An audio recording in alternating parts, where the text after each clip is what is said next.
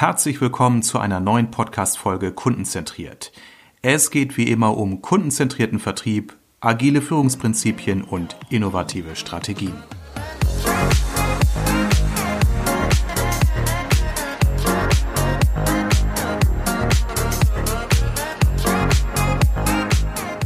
Herzlich willkommen hier zu unserer neuen Podcast-Ausgabe bei Kundenzentriert. Heute bei mir Herr Uwe Rotermund. Herzlich willkommen.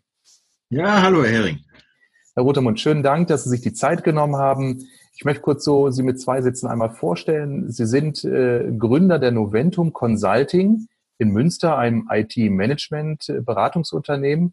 1993 gegründet, also schon seit vielen, vielen Jahren als äh, Experte im IT-Bereich am Markt. Herr Rotemund, zwei, drei Sätze zu Ihrer Person, vielleicht nochmal von Ihnen. Wer, wer sind Sie? Weswegen sind wir heute hier vielleicht auch sogar zusammengekommen?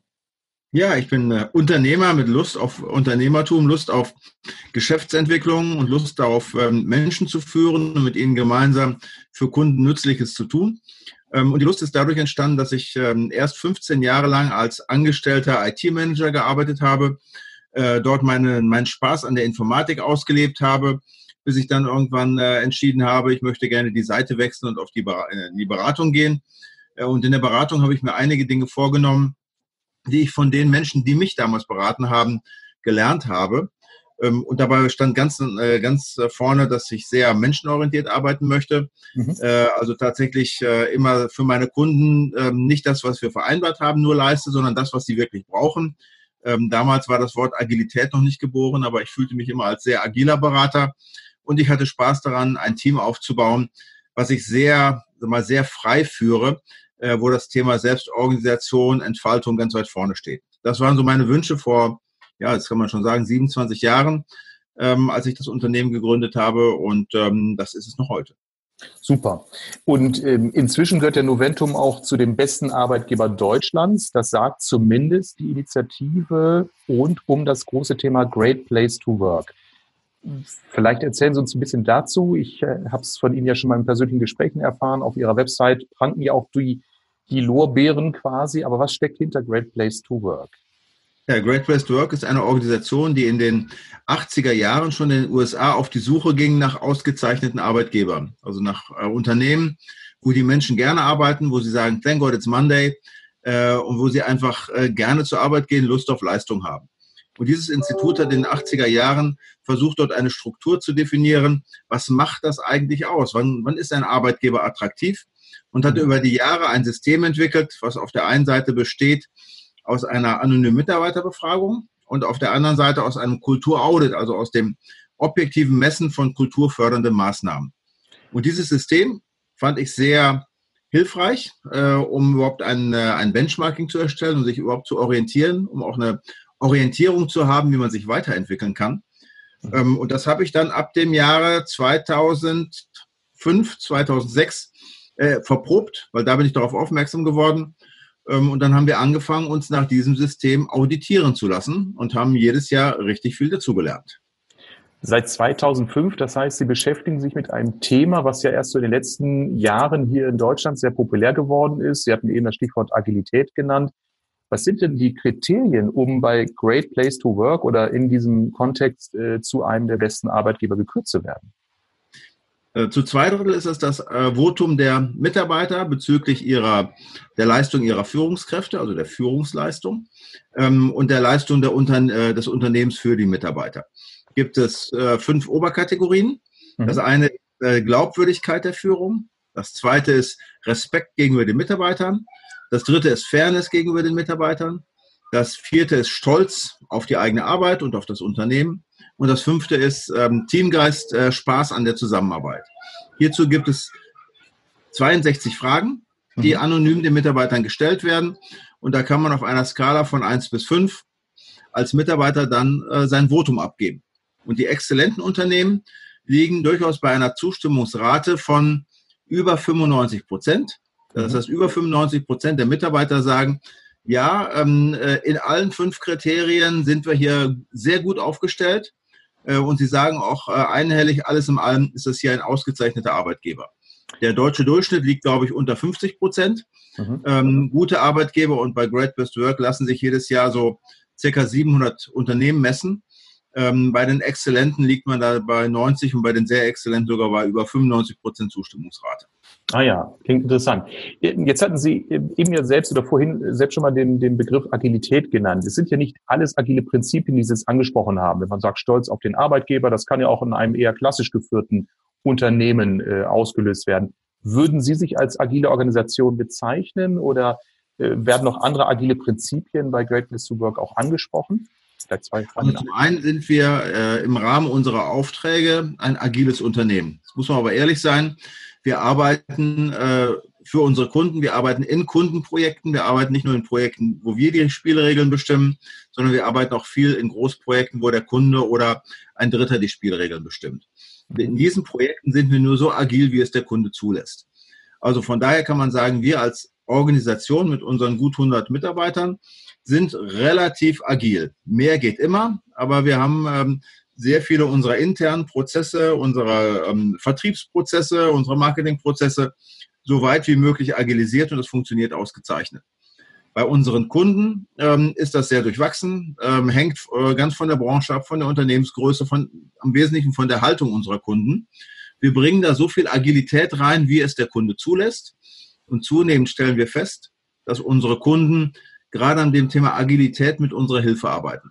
Das heißt, dass sie sagen, wir möchten agile arbeiten, wir möchten in dem Projekt agile arbeiten, wir möchten generell auch in unseren Standardprozessen agil arbeiten äh, liebe Noventum-Berater, helft uns dabei hinzukommen. Und das machen wir natürlich sehr, sehr gerne. Gut, jetzt sprechen Sie eben einen Punkt an, ähm, auf den ich nochmal gerne weiter eingehen möchte. Sie sind ja klassisch IT-Management-Beratung bei der Noventum, aber Sie haben ja ein weiteres Geschäftsfeld, was Sie kurz erwähnt haben, aber ich weiß nicht, ob es für alle Zuhörer deutlich war, nämlich die, das ganze Thema Culture Change Management. Das heißt, es ist ja ein eigener Beratungszweig, den Sie in Ihrem ja. Unternehmen etabliert haben. Ähm, können Sie dazu einfach zwei, drei Sätze sagen? Wie, wie arbeiten Sie dort? Was sind so da Ihre Prinzipien?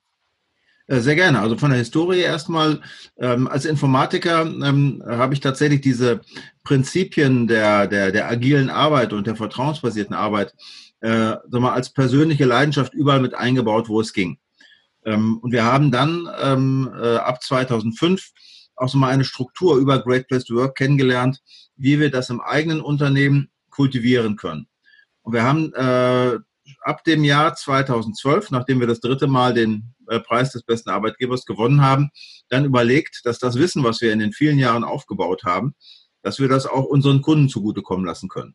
Und haben dann entschieden, im Jahr ab 2013 dort ein eigenes Geschäftsfeld zu etablieren, was mit Informatik eigentlich gar nichts zu tun hat. Sondern das Geschäftsfeld Culture Change Management heißt es jetzt, heißt unseren Kunden dabei zu helfen, eine Kultur aufzubauen, die den Prinzipien des Great Place to Works, äh, Work Instituts entspricht. Das heißt, Vertrauen, Stolz, Teamgeist im Unternehmen aufzubauen. Ähm, äh, und das geht von einer, von der Durchführung einer Befragung, von einem Kulturaudit, von der, vom Helfen dabei, sich bei Great Place to Work zu bewerben, bis hin zur Einführung von agilen Prinzipien äh, und natürlich, und das steht im, im Kern unserer Arbeit, den kulturellen Wandel herbeizuführen. Also dabei mitzuwirken, dass eine, eine Veränderung und insbesondere des Führungsverhaltens stattfindet, hin zu einem agilen, vertrauensbasierten System.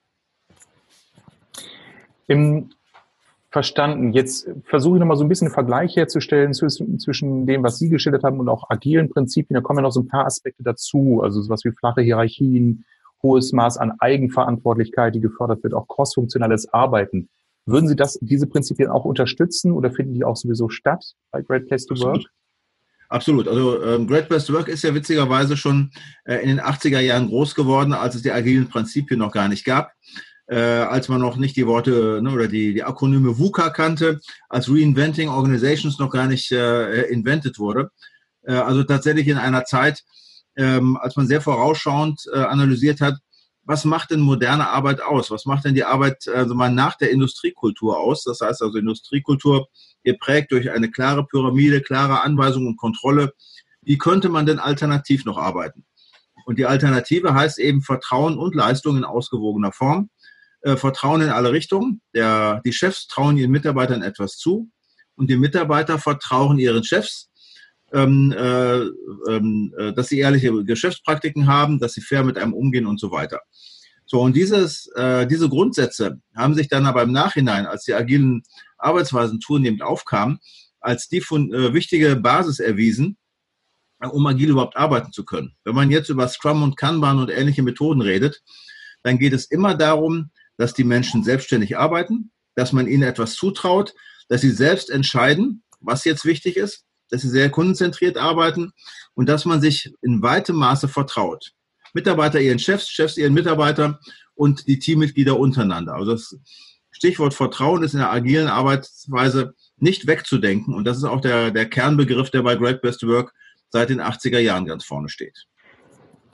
Prima. Das, also es deckt sich so mit den Dingen, die wir auch wirklich äh, hören über, über Agilität in Organisationen oder Reinventing Organizations. Das Buch, was ja sicherlich auch nochmal so unsere äh, Sicht auf das Thema sehr stark geprägt hat.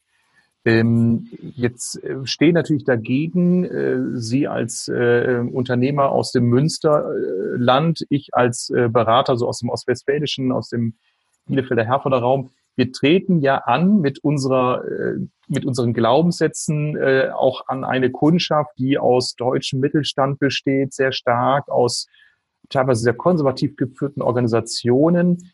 Ähm, so auf welche Fragen bis hin zu Widerstände stoßen Sie denn, wenn Sie diese Themen anschneiden? Ja, dieser Kulturwandel ist absolut dramatisch, äh, weil viele Menschen können sich nicht vorstellen, dass ihre Mitarbeiter ohne Druck genauso viel Leistung erbringen würden wie mit Druck. Also dieser Glaubenssatz, die Menschen kommen zur Arbeit, ähm, um ihren Broterwerb zu verdienen. Äh, und sie tun das nur, wenn man sie ordentlich unter Druck setzt. Das heißt, sie erpresst oder besticht äh, und man muss das am Ende auch kontrollieren, sonst wird das nichts. Das ist ja der, der Glaubenssatz der Industriekultur, weil früher ging man ja schließlich nur arbeiten, um Geld zu verdienen. Es gab keinen anderen Grund.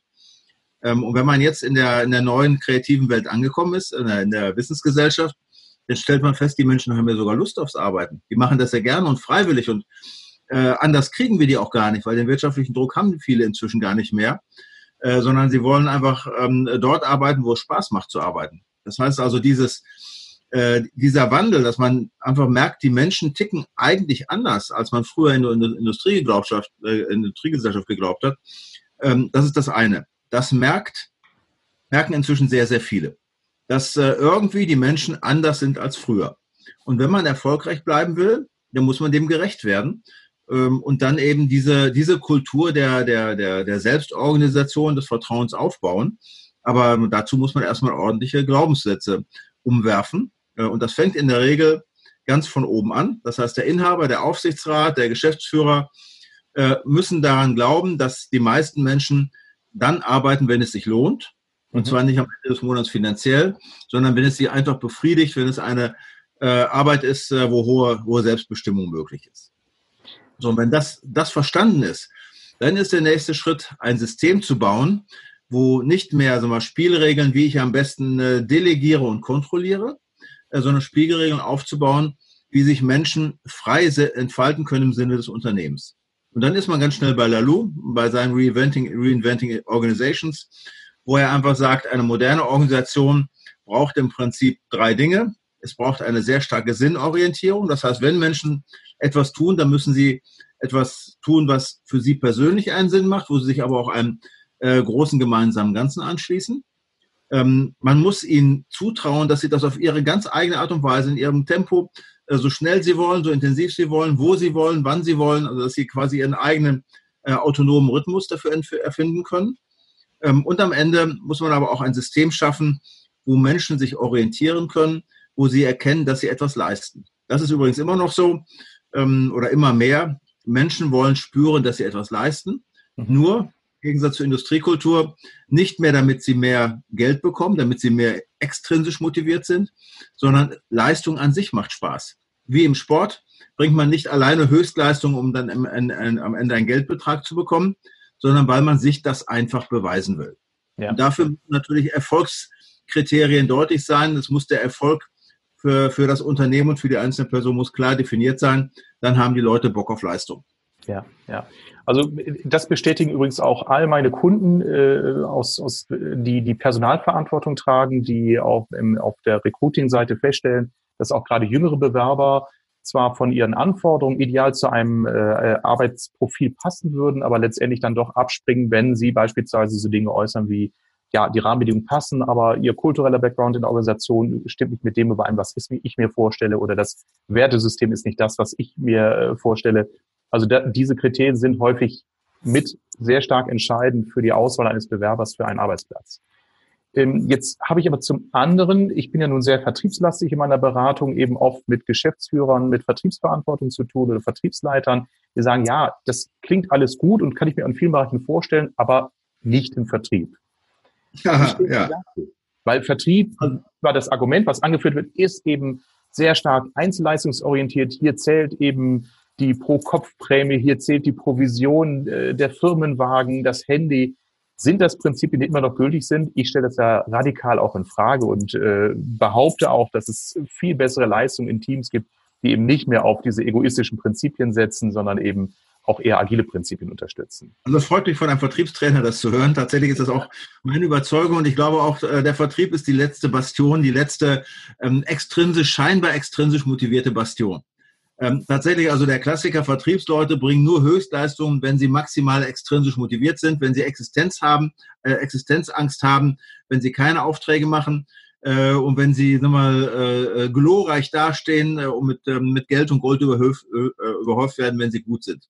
Idealerweise 20 Prozent Grundgehalt, ne, 80 Prozent Prämie, äh, Jahreseinkommen von 500.000 Euro möglich. Also all diese, diese verrückten Dinge, nur dann äh, performen Vertriebsleute. Und ich will nicht ausschließen, dass es solche Leute noch gibt, die also dann eine maximale Leistung bringen, äh, wenn sie genauso extrinsisch motiviert sind. Ähm, ich glaube aber, dass ähm, die Mehrzahl der Organisationen wesentlich besser fährt, wenn sie auch bei Vertriebsleuten an die intrinsische Motivation glauben. Ähm, äh, ich habe das natürlich im Selbstversuch in meinem kleinen Unternehmen ausprobiert äh, und habe auch festgestellt, dass nach erster Irritation. Ähm, was? Vertriebsleute werden jetzt nicht mehr individuell entlohnt für die äh, Aufträge, die sie geholt haben, sondern wir werden als Team oder als gesamtes Unternehmen dafür honoriert, äh, dass wir insgesamt erfolgreich sind. Das war für, für den einen oder anderen ein bisschen fremd. Mhm. Aber ich muss sagen, nach fünf Jahren ähm, äh, Einführung dieses Systems äh, sind die Vorteile deutlich stärker als die Nachteile. Was man natürlich berücksichtigen muss, dass Vertriebsleute natürlich also mal vom Typus her in der Regel erfolgshungrig sind. Und früher war Erfolg gleich eigenes Geld. Wenn ich aber sage, ähm, äh, Erfolg heißt Wertschätzung, Anerkennung, natürlich auch ein passendes Grundgehalt, natürlich auch das passende Auto äh, und was dazugehört. Also, äh, aber dazu eben äh, zu sagen, also wenn du Erfolg bist, äh, erfolgreich bist, dann bist du es in der Regel nicht alleine gewesen. Und gerade in komplexen Organisationen, wie wir eine sind und wie unsere Kunden auch häufig sind, ist es immer eine Teamleistung. Ähm, und wenn man sagt, okay, für deine individuellen Leistungen kriegst du äh, Anerkennung und Wertschätzung äh, und Sichtbarkeit sehr stark und das ist schon wichtig. Aber für das, was wir gemeinsam an Ernte eingefahren haben, da haben so viele mitgewirkt, da möchte ich gerne, dass wir alle gemeinsam partizipieren und zwar zum gleichen Anteil, ohne hinterher auseinander zu klamüsern, wer hat denn welchen Beitrag dazu geleistet. Natürlich ist es ganz wichtig, äh, dass es sehr transparent ist, wer hat was getan damit also ähm, Menschen, die einen geringeren äh, Beitrag leisten, dass das offensichtlich ist und dass dann durchaus auch vom Team her deutlich wird, Achtung, äh, hau mal rein, äh, ansonsten kriegen wir alle eine, äh, eine geringere Prämie. Ja. Der Vorteil der Teamleistung ist natürlich, dass das Claiming praktisch nicht mehr stattfindet. Dass man nicht sagt, ja, okay, diesen Kunden, das ist mein Kunde, da darf kein anderer ran und ich bearbeite den dann, wenn ich das für richtig halte und wenn ich viel zu tun habe, dann bleibt er eben liegen, das passiert bei so etwas nicht mehr, sondern alle bemühen sich gemeinsam, dass möglichst viel geerntet wird, egal wer es macht. Das ist so ähm, schöner Vergleich immer ähm, wie bei einer Fußballmannschaft. Wenn ich die Menschen danach bezahle, ähm, wer die meisten Tore schießt, dann muss ich mich nicht wundern, dass das Teamplay nicht funktioniert. Ja. Ne? Ich bezahle die Menschen danach, dass das Spiel gewonnen wird. So, und ich messe aber trotzdem, wer läuft wie viel, wer engagiert sich wie viel. Ähm, das wird schon gesehen, aber am Ende wird für gewonnene Spiele bezahlt und nicht für geschossene Tore. Würde das bedeuten, dass es im Vertrieb künftig nicht nur andere Prozesse und Ziele geben muss, sondern auch möglicherweise andere Führungskräfte? Ja, also ich meine, das, das Prinzip, wir müssen nicht nur im Vertrieb, wir brauchen überall Führungskräfte, die diese Prinzipien leben. Es gibt dieses äh, schöne Modell von Leadership Agility. Ähm, das heißt, was ist eine Führungskraft in der Zukunft? Äh, ist es der Experte, äh, der als Vorarbeiter den Leuten zeigt, wie es geht, weil er der Beste ist? Das ist ähm, in sehr stabilen Bereichen durchaus noch ein, ein funktionierendes Modell. Äh, oder ist es der, der, äh, der Achiever, äh, derjenige, der sehr gut ist im Ziele formulieren und der extrinsisch die Leute dafür motiviert, dass sie seine Ziele verfolgen? Mhm. Oder ist es äh, der, der Catalyst im äh, Modell von Leadership Agility, der dazu, der seine Aufgabe zum einen versteht, einen gemeinsamen Sinn, eine gemeinsame Orientierung herzustellen, warum lohnt es sich, das hier zu tun? Und der auf der anderen Seite sich als Steiner aus dem Wegräumer betätigt, um dann dafür zu sorgen, dass jeder äh, seine Leistung erbringen kann. Das gilt für alle Einheiten. Das gilt für Marketing, Vertrieb, Produktion. Das, das passt überall. Ähm, ich glaube nur, dass im Vertrieb, weil das, weil man die, weil die klassische Konditionierung eben sehr stark ähm, extrinsisch ist, dass da der, der Weg noch am schwierigsten ist, diesen Mindshift zu machen. Aber im Prinzip die Führungs, ähm, die, die Änderung des, äh, der, der Denkweisen betrifft jeden Bereich. Jetzt mal angenommen, Herr Rotermund, eine ganz wagemutige These. Ein Vertriebsleiter eines mittelständischen Unternehmens hört unsere Podcast-Folge und sagt sich, das klingt sehr interessant. Ich glaube, wir sind in unserer Organisation an dem Punkt angekommen, wo wir etwas verändern müssen. Was würden Sie ihm empfehlen? Wo sollte er anfangen? Ganz, ganz spannend. Ich habe heute Morgen einen Anruf gehabt eines, eines Vertriebsgeschäftsführers eines mittelständischen Unternehmens, sehr klassisch geprägt, der genau die Frage gestellt hat. Also wirklich eine sehr, sehr, sehr äh, Geschichte. Jetzt verraten Sie uns, was Sie ihm empfohlen haben. das, das äh, verrate ich Ihnen gerne. Äh, es geht natürlich im Sinne eines Change Management erstmal darum, äh, eine gemeinsame Wahrnehmung, eine gemeinsame Dringlichkeit zu definieren. Also wir arbeiten im Change Management und wir haben da einen riesen Change, weil, wie Sie schon sagen, äh, Im Vertrieb wird anders gedacht. Äh, in vielen mittelständischen Unternehmen wird anders gedacht. Es nützt nichts, jetzt ein paar neue ähm, Methoden zu vermitteln, wie man denn zukünftig arbeiten kann, um ein paar Spielregeln zu verändern. Wenn das, ansonsten werden sich die Menschen ihre, ihre, Tramp, ihre alten Trampelpfade wieder suchen. Äh, also es geht um äh, Change Management nach dem Motto Dr. Warwix. Dr. Warwix, wer ist das? Äh, das ist derjenige, der sich um die Dringlichkeit kümmert. Ne? DR Doktor Dringlichkeit, Warwix, äh, Wandlungswunsch. Dann wird das Wissen vermittelt, wie man wandelt. Dann wird das Können trainiert und dann werden die Strukturen geschaffen. In der Reihenfolge äh, machen wir das. So, es geht also äh, primär erstmal darum, äh, die, das Dringlichkeitsempfinden aufzubauen.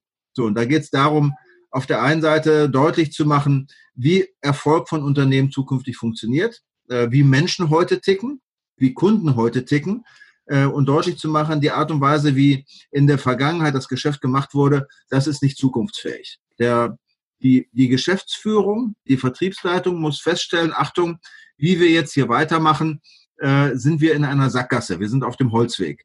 Viele merken das schon heute. Äh, da, da sie, äh, also auch die Klage kommt sehr oft bei mir an, wir sind hier im Hamsterrad, wir sind gefangen in der Komplexitätsfalle. Die Sachen werden so äh, kompliziert, und wir äh, mit noch mehr Planung und noch mehr Kontrolle kriegen wir das nicht hin. Wir, unsere Schreibtische werden immer, immer voller. Äh, wir müssen was tun. Manche sagen auch, ja, und unsere Mitarbeiter äh, sind ja nicht in der Lage, Verantwortung zu übernehmen. Wir wollen ja delegieren, aber die Mitarbeiter nehmen das nicht entgegen. Sag ich, okay, das ist jetzt Ihre Sicht, gibt vielleicht auch andere Sichten.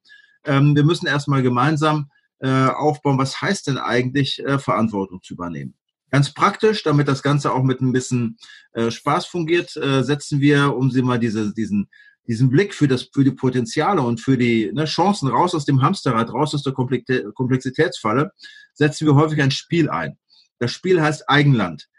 Äh, mit dem Spiel Eigenland ähm, äh, werden Thesen überprüft, meistens in einem Team. Jetzt in dem eben genannten Projekt äh, geht es um einen Vertriebsleiter mit zehn Vertriebsmenschen, ähm, äh, die ähm, äh, sich wandeln wollen, die alle sagen, ja, irgendwie sind wir in der Sackgasse, wir müssen was tun. Äh, und dann werden über circa 40 Thesen wird festgestellt, wie man denn eigentlich arbeiten möchte. Da werden ganz konkrete Dinge in den Raum gestellt. Ne? Ähm, äh, wir möchten uns hier, äh, wir vertrauen uns gegenseitig zu 100 Prozent. Ähm, wir sind davon überzeugt, ähm, dass wir lieber Teamprämien als Einzelprämien wollen. Also werden alle Themen, man kommt an allen Themen vorbei und das wird quasi mal, spielerisch anonym äh, diskutiert und dann ist man ungefähr einen halben Tag dabei und hat eigentlich alle Themen, die relevant sind, gestreift äh, und äh, sammelt dann Meinungen ein auf eine sehr mal, unterhaltsame Art und Weise. Und da sagt man, okay, äh, ne, 30 von, äh, Prozent von euch glauben das, 30 Prozent glauben das, 30 Prozent glauben das. So, da kann man jetzt nicht sagen, was ist richtig, was ist falsch. Man kann aber anfangen, mit Glaubenssätzen zu arbeiten. So, und dann kann man sagen, okay, äh, wenn das jetzt so ist, ähm, wie, wie wäre denn eine, eine vernünftige These, äh, wo sich möglichst viele hinter versammeln können? So, und über diese Thesen baut man dann langsam ein Zukunftsbild auf, wo man sagt, okay, das klingt jetzt mal spannend, das wäre mal ein Versuch wert, sich dorthin zu bewegen. So, und dann wird's konkret, dann äh, setzen wir häufig dann auch agile Methoden ein, also arbeiten damit Kanban, um darüber dann äh, äh, sukzessive ein Projekt auf den Weg zu bringen. Aber um es mal auf den Punkt zu bringen, äh, erstmal fangen wir in der Regel mit, einem mit einem Workshop an, der ein, ein attraktives Zukunftsbild mit neuen agilen Methoden aufbaut, dass die Leute Lust auf eine Veränderung haben. Also wenn Sie sagen miteinander, heißt es, äh, bei einem Change-Prozess sind dann auch alle vertriebseingebundenen Mitarbeiter beteiligt oder eine Kerngruppe, die Sie daraus bilden? Also es ist jetzt keine reine Führungsaufgabe, da die Dringlichkeit zu erkennen. Habe ich das richtig rausgehört? Ähm, es gibt natürlich Unternehmen, die sind ein bisschen konservativer drauf. Mhm. Ähm, die sagen, warum sollen wir das äh, mit dem Vertriebsjunior diskutieren? Der hat doch keine Ahnung davon. Mhm. Äh, also es gibt Unternehmen, wo ich äh, eine, eine erste Runde mit Geschäftsführung und Bereichsleitung mache. Und ich habe jetzt einen konkreten anderen Fall, ähm, wo er gesagt hat, wir müssen unbedingt hier raus aus, der aus dem Hamsterrad. Die drei Bereichsleiter und zwei Geschäftsführer sollen noch mal zwei Tage überlegen, wie es dann anders aussehen könnte. Das haben wir gemacht und alle waren wirklich beeindruckt ähm, über die äh, Optionen, die es gibt, wenn man anders denkt, was für andere Möglichkeiten es da gibt. Und dann, okay, das müssen wir jetzt sofort mit dem ganzen Team wiederholen. So, und jetzt kommt die, kommt die nächste, der nächste Workshop ist dann mit 20 Leuten, äh, dann die nächste Ebene mit reingebracht wird und wo wir kommen, diesen Geist müssen wir jetzt im Unternehmen verbreiten. Und andere Unternehmen sagen, lass uns mal direkt in die Vollen gehen, lass uns mal mit, mit allen Stakeholdern gleich, äh, gemeinsam reingehen, damit wir alle gemeinsam uns auf den Weg machen. Beides geht. Okay. Das heißt, ähm, nachdem Sie Dringlichkeit erzeugt haben, geht es darum, wirklich die einzelnen Themenfelder, die dort äh, identifiziert sind, zu bearbeiten, Prozesse zu verändern, Strukturen zu verändern, Ziele zu verändern. Genau. Vermute ich mal, wird es eine Reihe von Workshops geben mit den Führungskräften, mit Mitarbeitern, mit den entsprechenden Schnittstellen zu anderen Abteilungen oder Fachbereichen. Also ist es auch durchaus so, dass Sie äh, nur Teilbereiche, ich sag mal, agilisieren oder, oder, oder wertvoller machen in der Zusammenarbeit? Oder sagen Sie, wenn da müssen wir die gesamte Organisation betrachten. Nein, das, also äh, es ist schon wichtig, dass von der Haltung wir die gesamte Organisation sehen. Dass also Geschäftsführung ähm, insbesondere äh, hinter dieser äh, Modernisierung steckt, steht. Aber ähm, es gibt manche Bereiche, die funktionieren auch ganz gut weiter in Wasserfallmethode und in Pyramide, wo sehr vorhersehbare, planbare Dinge passieren. Die müssen wir nicht künstlich agilisieren, sondern müssen die Dinge agilisieren, wo viel Dynamik ist und wo die Dynamik den Menschen über den Kopf, Kopf wächst. Okay, so, also ähm, das heißt also auch eine Teilagilisierung der Organisation macht durchaus Sinn, wenn eben, wie gesagt, andere Bereiche durchaus eher an klassischen äh, Strukturen besser funktionieren oder arbeiten. Also da haben Sie auch die Erfahrung, dass es funktionieren kann. Es funktioniert auch, ja. Okay, gut, prima.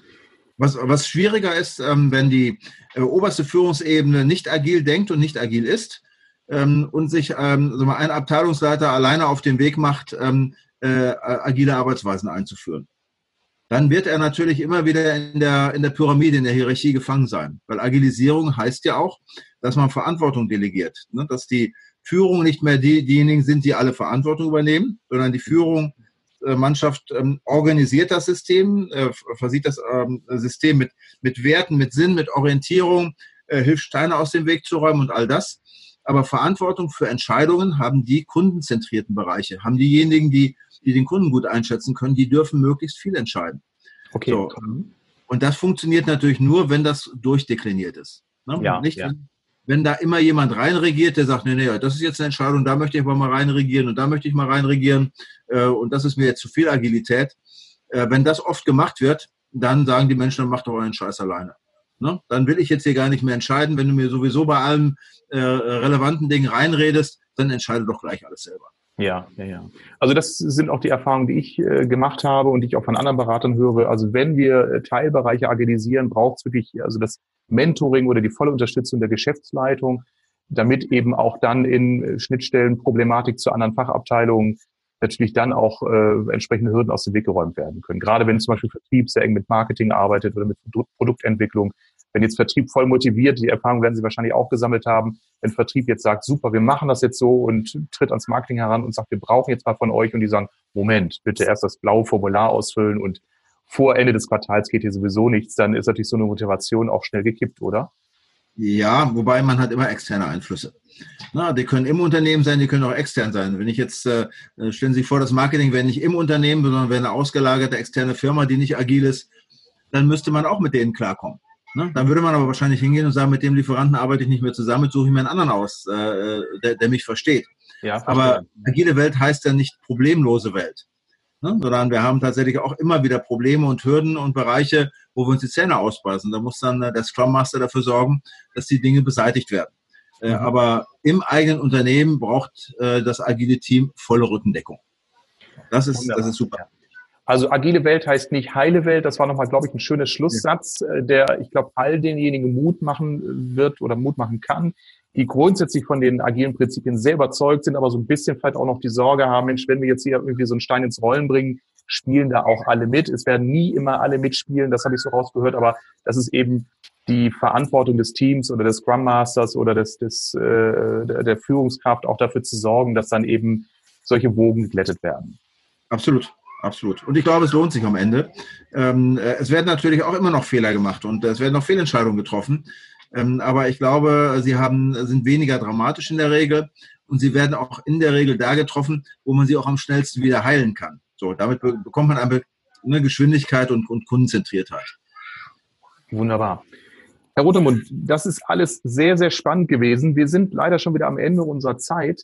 Eine letzte Frage an Sie, wenn jetzt unsere Zuhörer neugierig geworden sind und äh, sagen, Mensch, ich schau mal in die Show Notes. Äh, ähm, wie wir uns mal, wenn die Bereitschaft da ist, sich dem Thema zu nähern, wie wir dort vorgehen. Äh, Sie finden ihn unter www.culture-change-management.de. Dann habe ich auch eine eigene Website, wo ich meine äh, Erfahrungen teile und mich auch als, äh, als Speaker anbiete. Die heißt www.uwe-rotermund.de. Äh, und darüber gibt es eigentlich alle Informationen. Wir arbeiten ja sehr viel mit Partnern zusammen. Ich erwähnte eben Eigenland. Wir arbeiten mit Red West Work zusammen. Wir arbeiten mit Change Management ähm, Experten zusammen. Also es gibt da ein sehr intensives Netzwerk, aber wir bündeln das für unsere Kunden und sie finden das dann auf unserer Homepage. Wunderbar. Alles klar. Ich verweise nochmal in den Shownotes auf die entsprechend genannten Links. Herr Rotermund, ganz herzlichen Dank für die spannenden Einblicke in Ihre Arbeit äh, der letzten Jahre und vor allen Dingen auch den Mut, die Sie uns gemacht haben. Auch ostwestfälische Unternehmen dürfen agiler werden oder müssen agiler werden auch in Teilbereichen. Ich bin sehr gespannt, was unsere Wirtschaft in den letzten Jahren noch auf die Beine stellt. Also nochmals herzlichen Dank an Sie, liebe Zuhörer. Ich hoffe, es war für Sie wieder eine spannende Ausgabe und äh, Ihnen allen noch eine erfolgreiche Woche. Danke, Herr Rothermund. Ja, ich schön auch. Tschüss.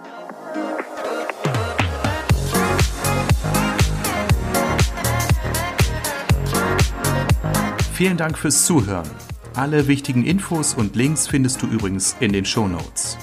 Wenn dir diese Folge gefallen hat, gib mir bitte eine positive Bewertung bei iTunes oder deinem Podcast-Anbieter, damit ich weiß, welche Themen für meine Zuhörer besonders relevant sind.